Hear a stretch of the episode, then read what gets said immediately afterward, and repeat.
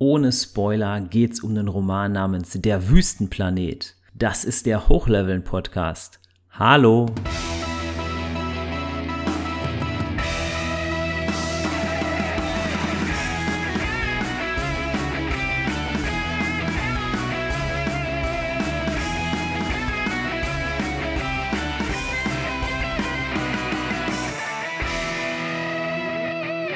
Das ist Folge 6 im Hochleveln-Podcast.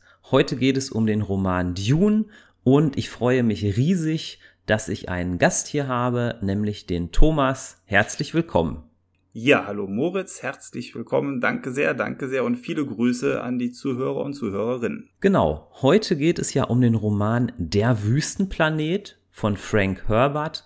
Das heißt, es geht heute nicht um den Kinofilm, weder um den alten noch um den neuen, denn wir wollen uns heute wirklich zu 95 Prozent auf den Roman konzentrieren, der ja in Deutschland heißt Der Wüstenplanet. Und er hat oft noch den Untertitel Das größte Zukunftsepos aller Zeiten, geschrieben von Frank Herbert. Und da ich jetzt es ein bisschen zu langweilig gefunden hätte, am Anfang eine inhaltliche Zusammenfassung zu geben, hatten wir im Vorfeld überlegt, dass wir das gewissermaßen wie ein Quiz gestalten.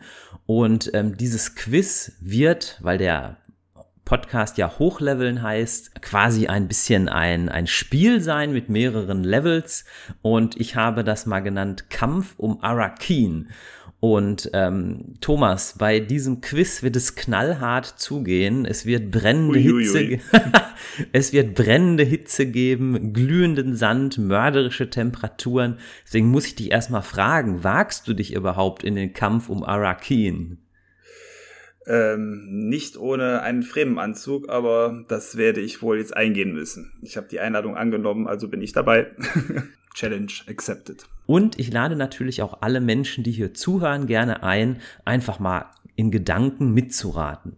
So, starten wir direkt mit Level 1.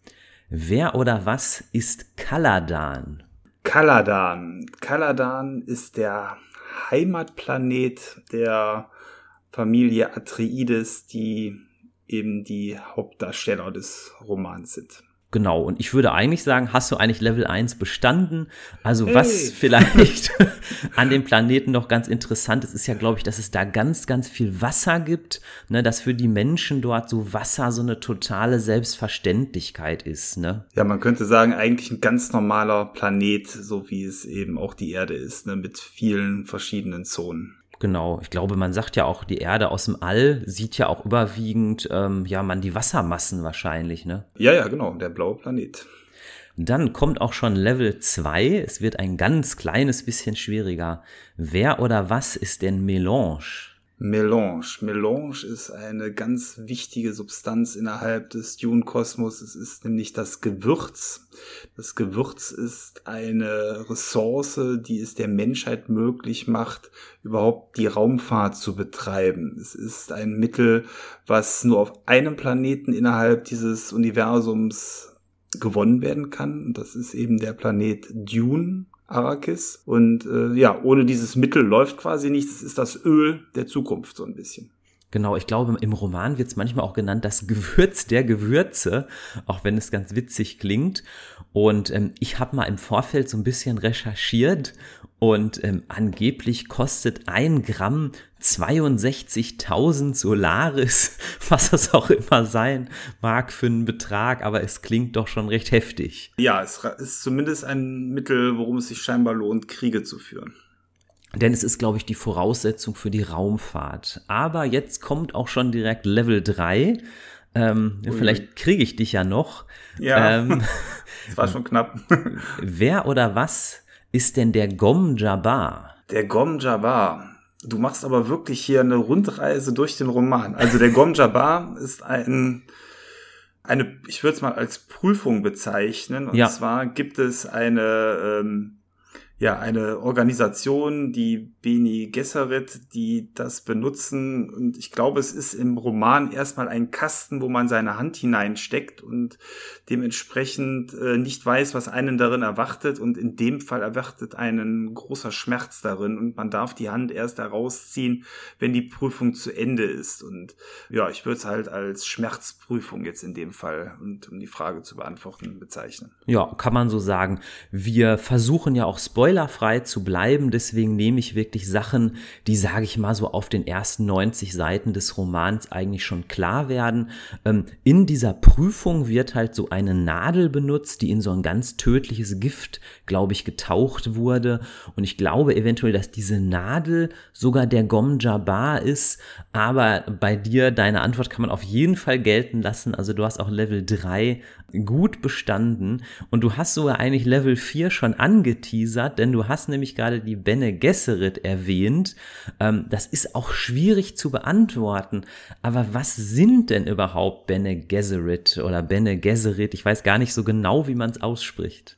Ja, das ist, glaube ich, immer das Problem, wenn man einen Roman liest und keinen Film schaut oder ein Hörspiel äh, sich anhört wie werden diese ganzen exotischen Namen ausgesprochen? Und der Name Beni Gesserit ist mit Sicherheit äh, auch etwas, was man diskutieren kann.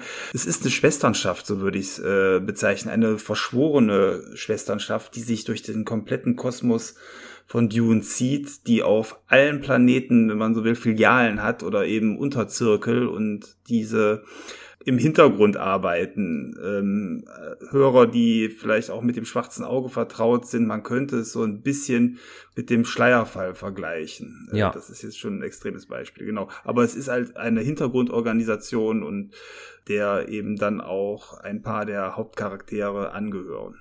Ich würde auch sagen, ich, ich dachte auch manchmal so ein bisschen an so eine uralte Schule, so ein bisschen, glaube ich, wie in der Philosophie. Da gibt's ja, glaube ich, auch so verschiedene Denkschulen wie diese Stoa oder so.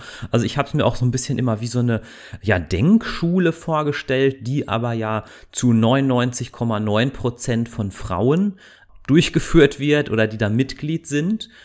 Und ähm, in der ähm, fünften Frage oder sozusagen Level 5, da wird es jetzt schon, glaube ich, ein bisschen schwieriger. Es kommt nämlich nochmal ein ja arabisch klingender äh, Begriff.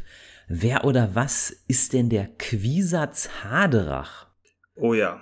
Dieser unaussprechliche Name ist äh, so etwas wie der Messias der Beni Gesserit. Ähm, es gibt wohl eine alte Sage, dass irgendwann einmal ein Mann kommen soll oder geboren werden soll, ja. der für die Beni Gesserit alles vereint und eben so eine Art Messias darstellt. Und diese Beni Gesserit suchen meines Wissens nach schon seit vielen Jahrhunderten nach diesem Du darfst den Namen gerne nochmal aussprechen. Quisatz Haderach. Quisatz Haderach. Und ja, und ähm, man versucht eben diesen auch unter anderem durch die Prüfung des Gomjabars ähm, zu identifizieren.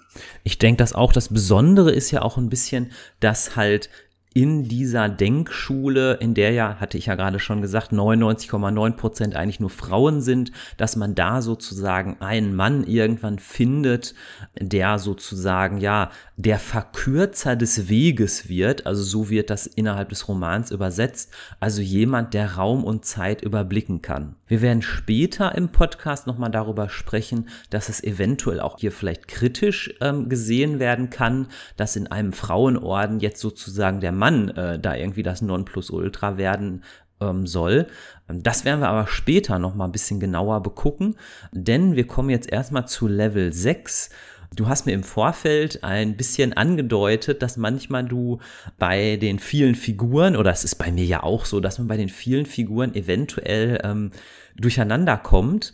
Und deswegen frage ich jetzt tatsächlich mal nach einer konkreten Figur. Level 6, Tufir Harvard. Also wer könnte denn eventuell Tufir Harvard sein? Ja, jetzt hast du mich quasi gepackt. Jetzt muss ich mal eben nachdenken. Tufir Harvard ähm, ist der, boah, also die Hauptfigur wird äh, von, von diversen anderen Figuren begleitet. Äh, Im Übrigen auch alles Männer, die eben dementsprechend ihn beraten. Und Tufir Watt, ich sag jetzt einfach mal, ist der äh, strategische Berater. Da kann ich aber auch daneben liegen. Da schwimme ich jetzt gerade. Ja, also da müssten wir jetzt überlegen, ob wir das noch als richtig gelten lassen.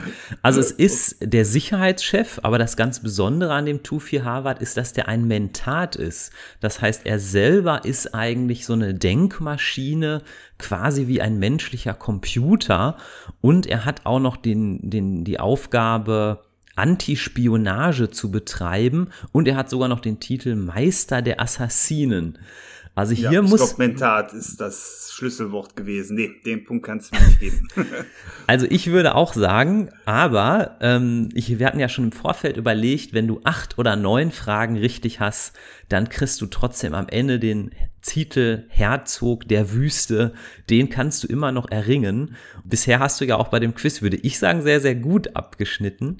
Es kommen auch gar nicht mehr so viele Fragen, nur noch drei. Okay. Level 7. Wer oder was ist denn Shai Hulut? Shai Hulut. Ich kann mir nicht merken, wer Tufir Hawat ist, aber ein Shai Hulut, ein äh, äh, komischer Name, das kann ich mir merken. Also, der Shai Hulut ist innerhalb der Sprache der Fremen die Bezeichnung für die Sandwürmer. Dieses ikonische Tier, was ja äh, in manchen Fällen schon das Cover des Buches ziert oder eben auch die Kinoplakate. Es ist der große Sandwurm, der die Wüste von Arrakis bevölkert. Genau, so kann man das sagen und das ist natürlich auch definitiv richtig.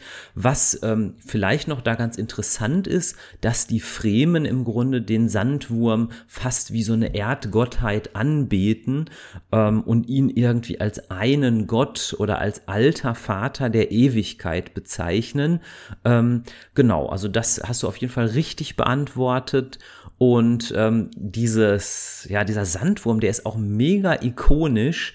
Ähm, sogar bei dem Kartenspiel Magic the Gathering gibt es sogar zum Beispiel eine Verzauberungskarte, die heißt sogar ähm, Sandwurmaufkommen oder Sandworm-Konvergenz. Also ähm, das ist wirklich ein ganz prägnantes Objekt für Dune oder eine ganz prägnante Kreatur. Ja, Level oder Star Destroyer, ne? Das ja, genau. genau, der Sternzerstörer, den sieht man auch gerne. Ja, vorletzte Frage. Ähm, hier ein bisschen drauf achten, vielleicht ohne Spoiler, ähm, aber ich glaube, das ist trotzdem gut machbar. Wer oder was ist denn Muad'Dib? Ähm, der Muad'Dib ist, du hast eben schon den Quisat Hazarat oder so ähnlich angesprochen. Ja. Ähm, der Muad'Dib ist äh, eigentlich die Bezeichnung, so würde ich sagen, innerhalb des Fremenkosmos für die gleiche Person. Es ist nämlich so, dass äh, wir hatten eben ja schon die Beni Gesserit angesprochen, dass diese in verschiedenen Planeten schon im Vorfeld ihr Intrigenspiel gespielt haben ja. und ähm, dementsprechend dort auf diesem Planeten Art Mythos, äh, einen Mythos jeweils installiert haben. Und so wie ich das verstanden habe, ist der Muad'Dib nichts anderes als eben dieser Zadarach, nur eben in der Sprache der Fremen. Falsch, könnte ich jetzt sagen. Okay. Es ist aber richtig. Ich sag mal, wieso ich zu dieser interessanten Antwort komme. Muad'Dib ist lustigerweise eigentlich die Känguru-Maus, die auf dem Wüstenplaneten rumläuft. Ah, du Fuchs, du. Das Wort wird dann aber, und deswegen hast du trotzdem recht, das Wort wird dann aber auf den Paul Muad'Dib übertragen, weil der Hauptdarsteller sozusagen kriegt dann diesen Kampfnamen, diesen Namen so ein bisschen als Messias. Ähm, insofern ist es auf jeden Fall richtig, was du jetzt gesagt hast. Aber ich fand es ganz witzig, dass es eigentlich die Wüstenmaus ist, also ein Lebewesen, was per perfekt an den Wüstenplanet angepasst ist. Aber das, glaube ich, kommt ja in der Storyline auch auf den ersten 90 Seiten schon raus, dass eben der Hauptdarsteller, der Paul Atreides, auch irgendwie so einen besonderen Skill hat, dass er irgendwie perfekt an diesen Wüstenplaneten angepasst wird, kann man vielleicht so sagen, ne? Äh, ja, genau. Die Springmaus. ja, fand ich auch irgendwie ein bisschen lustig, deswegen habe ich diese Frage auch vorbereitet. Ja, letzte Frage, ähm, eher ein bisschen auf der Metaebene. Es gibt noch eine Figur, die heißt Irulan. Und wenn es zu kompliziert wird, kann ich es auch sonst versuchen zu erklären. Aber kannst du vielleicht so ein bisschen sagen, wer ist denn jetzt diese Irulan? Weil irgendwie kann man sagen, ja, die kommt ja ähm, zum Beispiel in einem neuen Kinofilm gar nicht vor. Irulan. Ähm, Irulan ist, boah, entweder die ähm, Tochter des Imperators ja. oder die Schwester von ähm, Paul Atreides. Ich glaube aber, nee, die Tochter ich leg mich jetzt auf, auf die, genau, ich würde mich auf die Tochter des Imperators festlegen. Ähm, und wie will man jetzt beschreiben, wer das ist, ohne äh, was in, in dem Roman, genau in dem Roman und deswegen habe ich das noch mal so als letzte Frage, aber es ist auf jeden Fall richtig ist sie ja so ein bisschen wie die Chronistin, weil mir ist im Roman aufgefallen, zu Beginn jenes Kapitels, da ist immer so ein kursiv gedruckter Text, das sind immer so 10 Zeilen bis 30 Zeilen, wo sie so ein bisschen in der Retrospektive auch erzählt. Weißt du, was ich meine? Ja, finde ich einen ganz tollen Kniff tatsächlich in dem Buch. Sowas mag ich immer gerne, wenn eben von anderer Perspektive nochmal von außen auf die Dinge draufgeschaut wird, die danach auf den nächsten 10, 15 Seiten beschrieben werden. Und äh, insofern, ja, Chronistin, glaube ich, trifft es da ganz gut. Ne? Genau, also das fand ich auch ganz interessant, weil da manchmal halt Sachen erzählt werden können, die vielleicht in der Story nicht erzählt werden. Und deswegen hat der Frank Herbert hier als Kunstgriff das, glaube ich, so gemacht, dass der am Anfang immer so, ich würde mal sagen, Ingame-Texte ähm, nennt oder so äh, immersive Texte, die quasi echt aus dieser Welt stammen, glaube ich. Ja, ist ja ein Stilmittel, was auch gerne in Rollenspielbüchern ähm, dann benutzt wird. Insofern hat mir das direkt gut gefallen. Also in der Literatur, glaube ich, heißt es eventuell Montagetechnik, aber bin ich mir auch nicht hundertprozentig sicher. Ja, und ich würde sagen, du hast das Quiz eigentlich mit äh, zu 95 Prozent mit großer Bravour bestanden. Also könnte ich jetzt hier einen Applaus einspielen, dann würde ich ihn jetzt sozusagen einspielen. Vielen lieben Dank. Es war ein sehr gutes Quiz und äh, ich bin klatschnass geschwitzt. ja, also die Grundidee war ja so ein bisschen, vielleicht kann ich das nochmal sagen, auch für die, die hier zuhören, dass wir jetzt nicht so eine dröge Inhaltsangabe machen, sondern durch dieses Quiz sozusagen sagen, ja, indirekt so eine Zusammenfassung geben, weil wir ja, glaube ich, hier schon verraten haben, dass die Hauptfigur, der Paul Atreides, von einem Wasserplaneten Kaladan kommt, hin zu einem Wüstenplaneten, wo er ähm, ja dann wie ein Messias empfangen wird, wo er schon viele Namen hat, wo man ihn irgendwie schon erwartet hat. Und hier wurde auch schon weitestgehend auch ohne Spoiler klar gemacht, dass er viele Prüfungen bestehen muss, bis er sozusagen dieser Rolle des, ähm, ja, des Messias hier ähm, gerecht werden kann. Und wir haben auch ja, glaube ich, so ein paar Eckdaten zu der Welt schon genannt, dass es da bestimmte Kreaturen und Tiere gibt, wie eben diese Känguru-Maus Muad'Dib oder halt auch den großen Shaihulut, den Sandwurm. Und ich glaube, das sollte doch eigentlich als Inhaltsangabe reichen, oder was meinst du?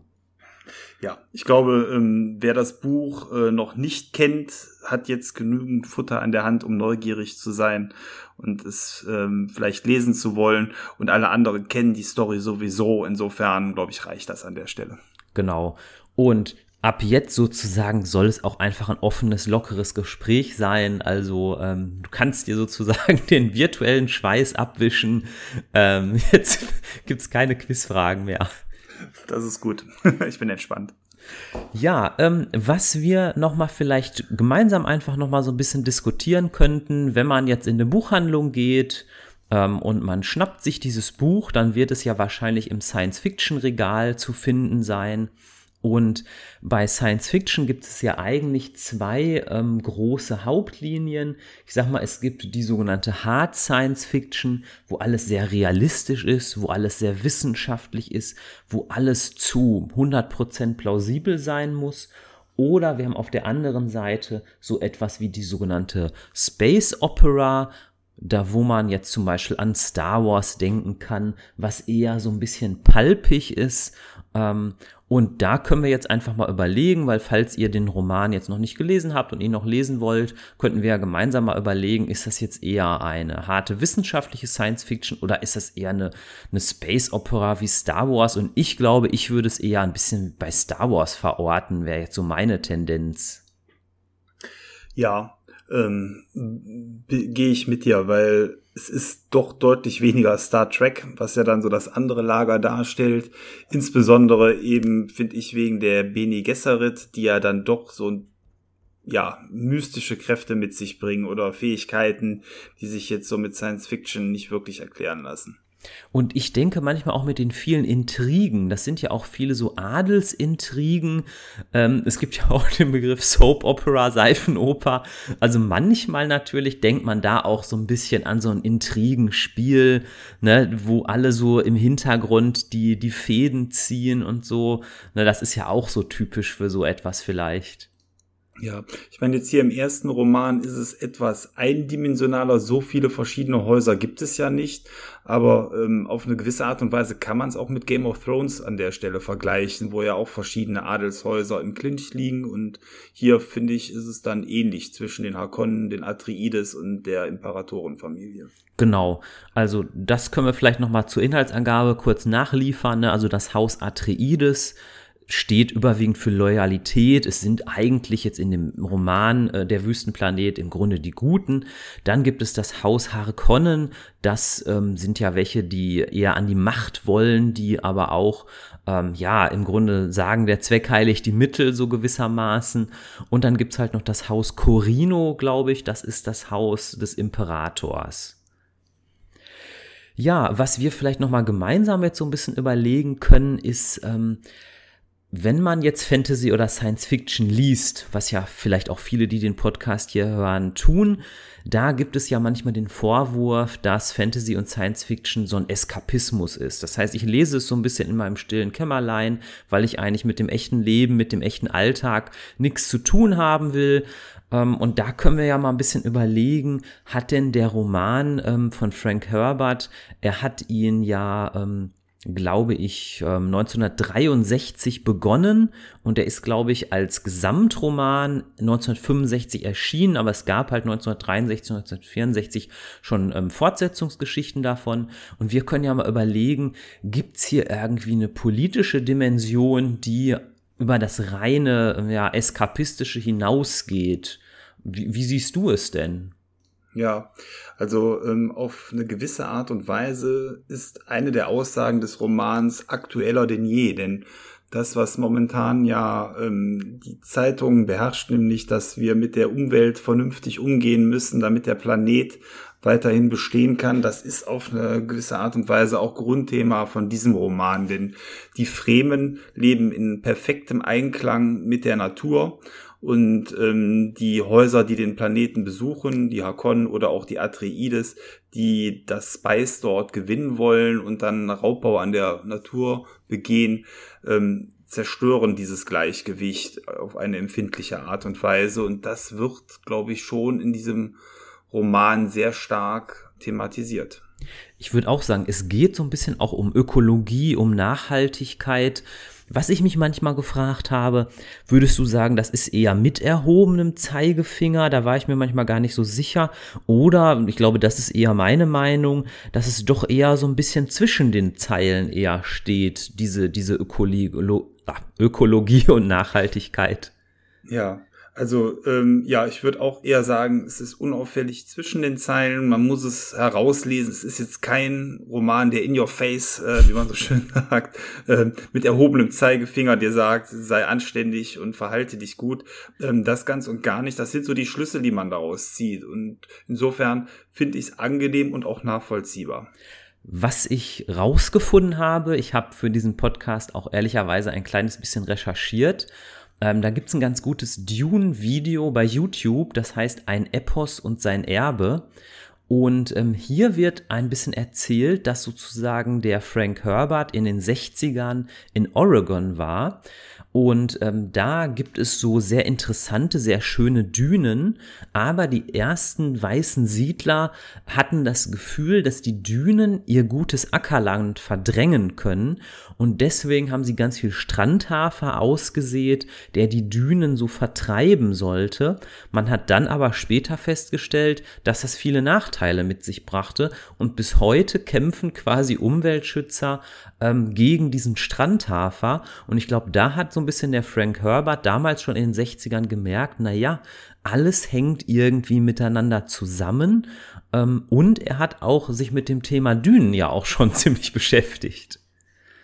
Äh, ja, findet sich ja dann auch im Namen des Romans wieder. Und ähm, ich finde halt sehr interessant, dass bei der Thematik eine der großen Gefahren des Planetens. Ich benenne sie jetzt mal nicht. Leute, die das Buch gelesen haben, werden wissen, was ich meine. Von der einen Seite eben gefürchtet wird, wohingegen die andere Seite die gleiche Gefahr nutzen kann und im Einklang damit lebt. Und das finde ich äh, dann auch ganz cool. Genau, und ich glaube durchaus auf den ersten 90 Seiten erfährt, erfährt man auch schon, dass die Sandwürmer zwar sehr, sehr gefährlich sind, dass sie aber irgendwie auch bewirken, dass überhaupt dieses Spice, dieses wertvolle Gewürz entsteht. Also ich glaube, das können wir ohne Spoiler ruhig andeuten. Und was meine Recherche auch noch erbracht hat, ist, dass es auch einen Cousin Joe gab. Also wenn ich es richtig verstanden habe, ist das tatsächlich der Cousin gewesen von Frank Herbert. Das war ein Senator in Wisconsin namens Joseph McCarthy.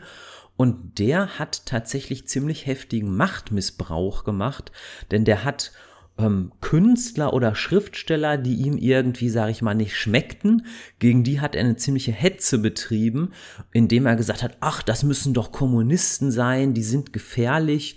Und dem Frank Herbert ist sofort aufgefallen, dass ähm, ja manche Machtpositionen anscheinend korrumpierbare Menschen anziehen. Und ich glaube, das ist doch etwas, es hat nichts mit Eskapismus zu tun. Ich glaube, das hat viel mit unserem echten Leben zu tun, oder? Ähm, ja, also viel mehr kann man es nicht drin verankern. Und das sind dann ja auch die Themen, die sich innerhalb des Romans wiederfinden. Also ja, Eskapismus bestimmt auf die Art und Weise, dass man hier in fremde Welten des Universums abtaucht, aber die Probleme sind die ganz normalen irdischen. Und da hat sich, glaube ich, dann das Buch auch gut geerdet an der Stelle. Genau, und ich glaube, ein Ton in dem Buch ist auch ein bisschen, dass wenn, ähm, sage ich mal, die richtigen Personen in Anführungsstrichen ähm, vorhanden sind, dann suchen die nicht äh, gezielt nach so Machtpositionen, sondern es ergibt sich eher so ein bisschen so. Da könnte man natürlich jetzt lange weiter drüber diskutieren, aber ich glaube, der Roman im Kern warnt so ein bisschen vor Machtgier, vor Machtgeilheit. Ähm, ja, ich hatte gerade schon ein bisschen über den Frank Herbert allgemein erzählt. Worüber wir vielleicht nochmal sprechen könnten, wäre die Tatsache, dass er ja den Hugo und den Nebula Award, Award bekommen hat.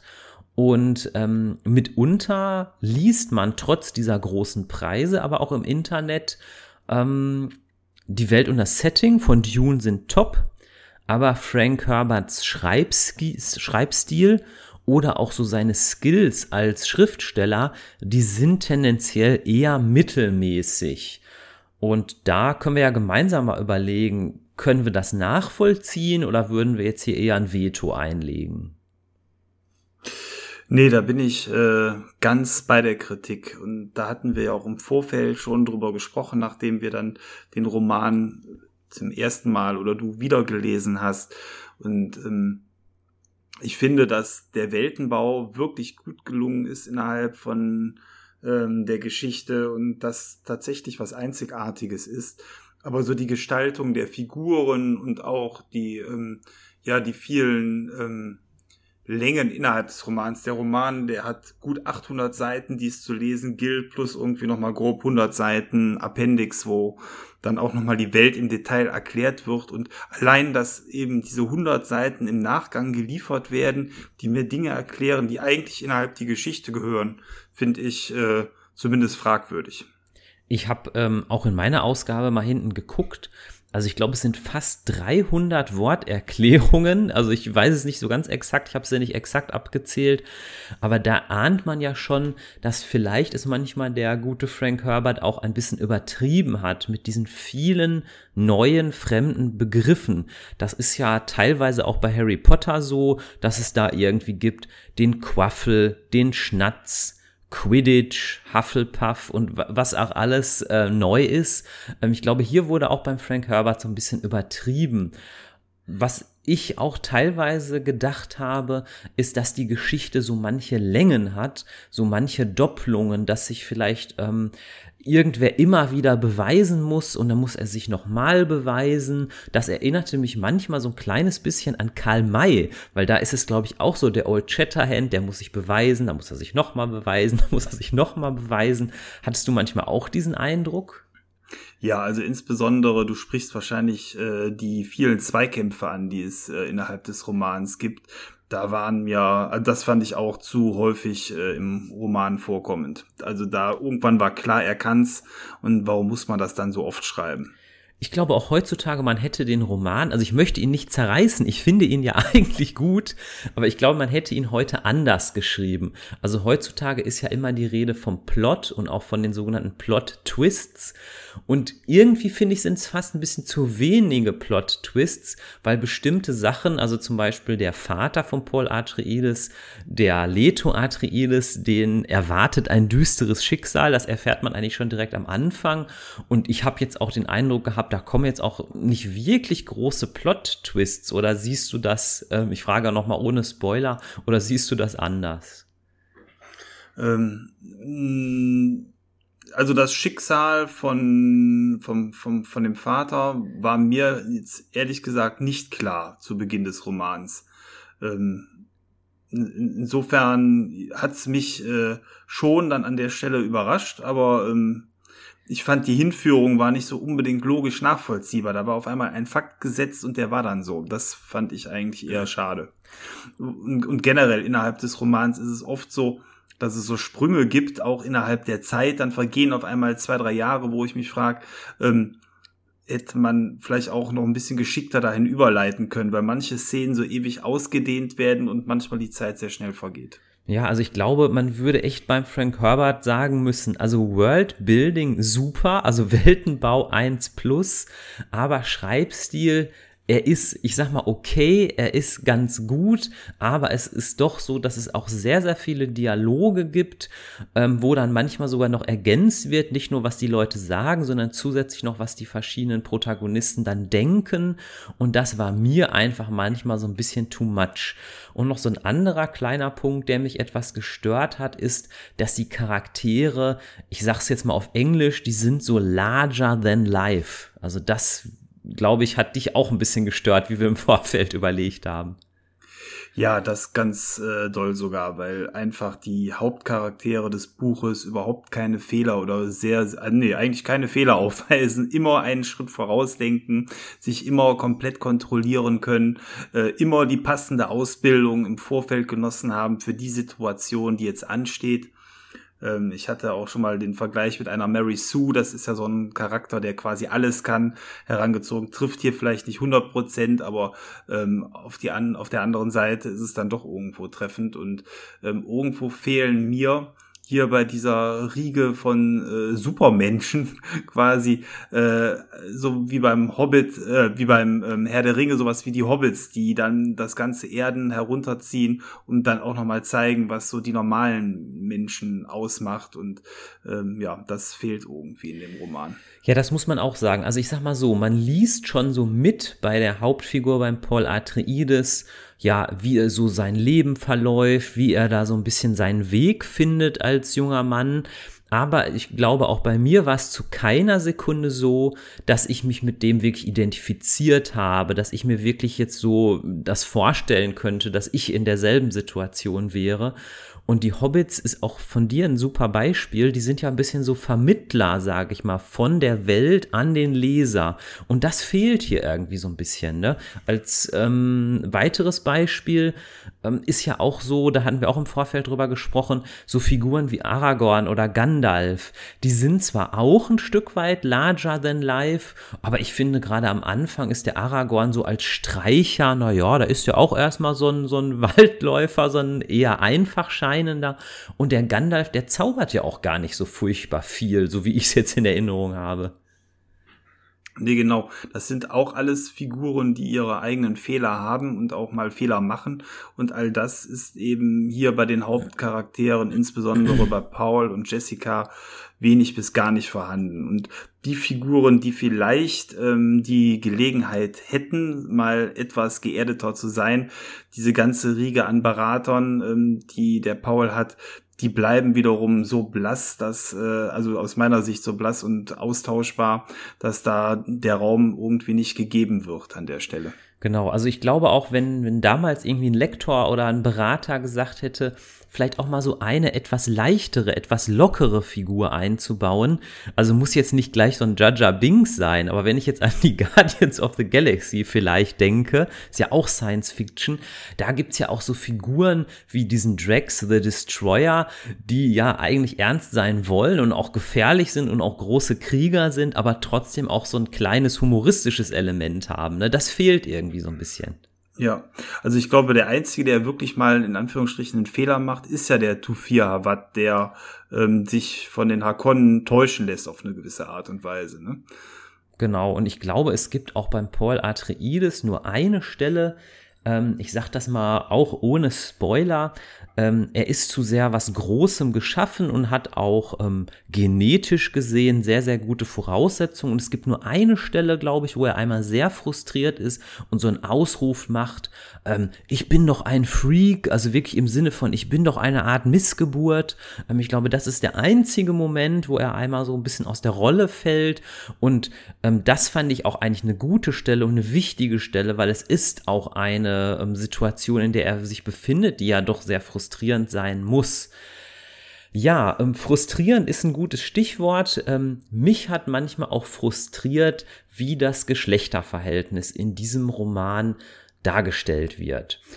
Ich muss da etwas ausholend sagen. Natürlich, der Frank Herbert hat 1962, 1963 ungefähr mit den Schreibarbeiten begonnen. Das heißt, es ist natürlich schon ein relativ alter Roman, aber es ist doch so, dass es doch mich trotzdem manchmal irritiert hat. Also ähm, auch ohne Spoiler, es ist einmal so eine Beerdigungsszene und da soll so eine Art Beerdigungszeremonie gefeiert werden und dann sagt die eine Frau tatsächlich zu anderen, komm, wir gehen mal auf die Seite, wir überlassen mal diese Beerdigungszeremonie eher den Männern.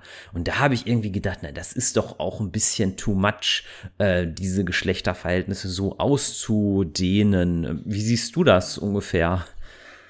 Ja, also ähm, das war uns beiden unabhängig voneinander aufgefallen, dass einfach die Frauen äh, innerhalb des Romans schlecht wegkommen. Es gibt zu wenig gute Frauenrollen, wenn es überhaupt eine gute Frauenrolle gibt. Ähm, und äh, in der Regel sind die Frauen immer nur Mittel zum Zweck irgendwie. Sie sind der Bereiter eben des Messias. Sie sind äh, äh, ganz oft werden die mit dem Thema Kinderkrieg in Verbindung gebracht. Ähm, das ist alles irgendwo, glaube ich, nichts, wo man äh, sich dann vielleicht auch als Leserin gut mit identifizieren kann, könnte ich mir vorstellen. Also irgendwie kommt das alles äh, vielleicht innerhalb des zeitlichen Kontexts so schlecht weg. Also würde ja. man heute so auf keinen Fall mehr schreiben, glaube ich. Das denke ich auch. Und auch das Argument, dass der Roman schon relativ alt ist, das habe ich zwar genannt, man muss aber da auch, wenn man das Bild irgendwie komplettieren will. Ich hatte ja mal eine Podcast-Folge über die Ursula K. Le Guin gemacht. Die hat ja im Grunde auch zu der ähnlichen Zeit mit dem Schreiben begonnen ähm, und die war wesentlich progressiver. Also die Ursula K. Le Guin hat ja 1970 zum Beispiel geschrieben Die Gräber von Atuan und das war schon viel progressiver. Da gab es eine weibliche Hauptfigur schon und da wurden die Geschlechter viel gleichmäßiger behandelt. Also hier muss man einfach ähm, sagen, der Roman als ganzes Produkt, sage ich mal, äh, der ist zwar gut, aber ich finde, das muss man einfach vorher wissen, ähm, denn teilweise, wie gesagt, hat es mich beim Lesen auch gest durchaus gestört. Und da muss ich echt den Hut ziehen vor dem neuen Kinofilm 2021, der Dune-Film, wo man auch den mutigen Schritt gewagt hat, bestimmte Männerrollen einfach gegen Frauenrollen auszutauschen. Also zum Beispiel Dr. Keins ist der Planetologe, ist im Buch ein Mann, ist im Kinofilm eine Frau. Und das finde ich einfach top. Ja, das ist der richtige Schritt, äh, damit dann dementsprechend diese reine Männerriege da mal aufgebrochen wird, die den Paul begleitet. Ja, ist nicht nachvollziehbar, warum er es so gemacht hat. Irgendwie komisch. Ja, er hat ja noch zumindest die Erolan, die als Chronistin hier aktiv wird, die ja zwar nicht aktiv in die Geschichte eingreift, aber die zumindest ja durch ihre ähm, ja, Position als Chronistin gewissermaßen eine Machtposition hat. Ähm, aber man muss schon wirklich sagen, ähm, das ist ein Schwachpunkt des Romans. Ich würde gerne, wenn wir das schaffen, äh, jetzt versuchen, ein Fazit zu ziehen. Wir haben ja, ich weiß auch nicht, ob das jetzt irgendwie sich so ergeben hat, jetzt auch relativ viele ähm, ja, kritische Punkte genannt. Man muss aber hier, vielleicht, falls ich anfangen darf, natürlich auch wirklich jetzt mal die, die Habensseite nennen. Also diese Faszination für die Wüste. Also die kam bei mir absolut an. Es kam bei mir auch an, dass es einfach wirklich ein sehr epischer Roman war ein sehr komplexer Roman, aber mit einer Komplexität, die mir gut gefallen hat. Das heißt, ich konnte mir wirklich vorstellen, dass sehr, sehr viel dahinter steckt, was gar nicht wörtlich auf den Seiten steht. Und ich glaube, das ist auch die Kunst beim Schreiben, die Kunst als Schriftsteller, dass man den Eindruck einer echten großen Welt hat. Ja, das macht der Roman wirklich gut. Man hat immer das Gefühl, es gibt, also es werden im, im, Fließtext Dinge erwähnt und man fragt sich automatisch, was hat es mit diesem Begriff auf sich? Dann kann man hinten im Appendix nachschauen und dementsprechend ähm, sich dann da mal schlau machen. Und das ist etwas, was mir auch sehr viel Freude bereitet, wenn ich mir so eine Geschichte auf eine gewisse Art und Weise dann auch erarbeiten muss. Aber ähm, ich hätte mir gewünscht, dass zumindest im Anhang dann auch zum Beispiel die tragenden Personen alle mal aufgeführt wären. Da sind nur die ganz großen Namen, die ganzen Begleiter zum Beispiel nicht äh, aufgeführt. Aber das macht die Geschichte eben komplex und äh, dadurch auch interessant. Was mir noch gefallen hat, ist der Widerspruch von modern und altmodisch. Das heißt, es ist ja eine Science-Fiction-Welt weitestgehend ohne Computer. Ne, das heißt, hier werden sehr, sehr wenig Computer benutzt. Das wird auch vom Background her erklärt. Und es ist eine ja, futuristische Welt, aber in der zum Beispiel auch der Messerkampf äh, wieder wichtig geworden ist. Also ich weiß gar nicht, wie man das, wie das nennen, wie man das nennt, aber es ist ja so eine Ambivalenz zwischen diesem modernen und dem schon ja fast urzeitlichen, möchte ich sagen. Ja, genau. Also das ist dort gut verknüpft worden und ähm, was mir zum Beispiel auch sehr gut gefallen hat, sind die Fluggeräte. Ja. Diese äh, Topter oder Ornithopter. Äh, die in dem Roman vorkommen, das muss man sich wie große Libellen vorstellen, mit denen über den Planeten geflogen wird. Also auch da eine komplett abgefahrene Idee, keinen Düsenjet zu nehmen, sondern eher eine einem Tier angepasste Flugform. Ja, und das ist ja auch wieder so ein bisschen dieses Wechselspiel, ne? Etwas sehr modernes, etwas sehr ho hochtechnisiertes, was dann aber eher natürlich aussieht. Ich könnte mir durchaus auch vorstellen, dass man vielleicht nicht den gesamten Roman, aber vielleicht auch bestimmte Kapitel auch mehrfach lesen könnte und dort vielleicht auch noch zusätzliche Dimensionen erkennen könnte, und, auch wenn es ein doofes Wortspiel ist, Wüsten sind ja irgendwie auch cool. Das heißt, ähm, es gibt ja auch verschiedene Wüsten, bei das Schwarze Auge vielleicht die Wüste Kom, dann gibt's bei Dungeons and Dragons so eine ganze Wüstenwelt, Dark Sun, diese Wüstenwelt Arthas und ich glaube sogar der SK Podcast hat mal eine ganze Folge gemacht über Wüsten. Ich glaube, das ist die Folge 177. Insofern ist das ja auch ein Beleg, dass Wüsten irgendwie die Menschen durch die Knappheit an Wasser ja auch irgendwie irgendwie faszinieren. Ja, da ist dann die Umgebung an sich schon so fremd und gefährlich, dass man ja sich damit arrangieren muss und wo eben dann auch nicht jeder drin leben kann und deswegen ja überhaupt so etwas wie die Fremen dann auch erst möglich werden.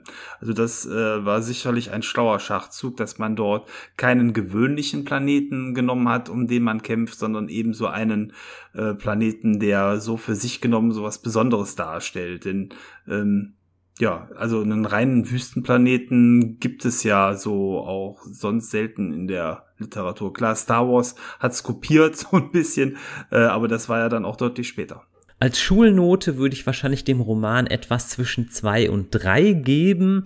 Ich würde insgesamt aber durchaus sagen, er ist trotz der genannten Schwächen lesenswert, weil er einfach so vielschichtig und so facettenreich ist und man, glaube ich, auch sehr gut darüber diskutieren könnte.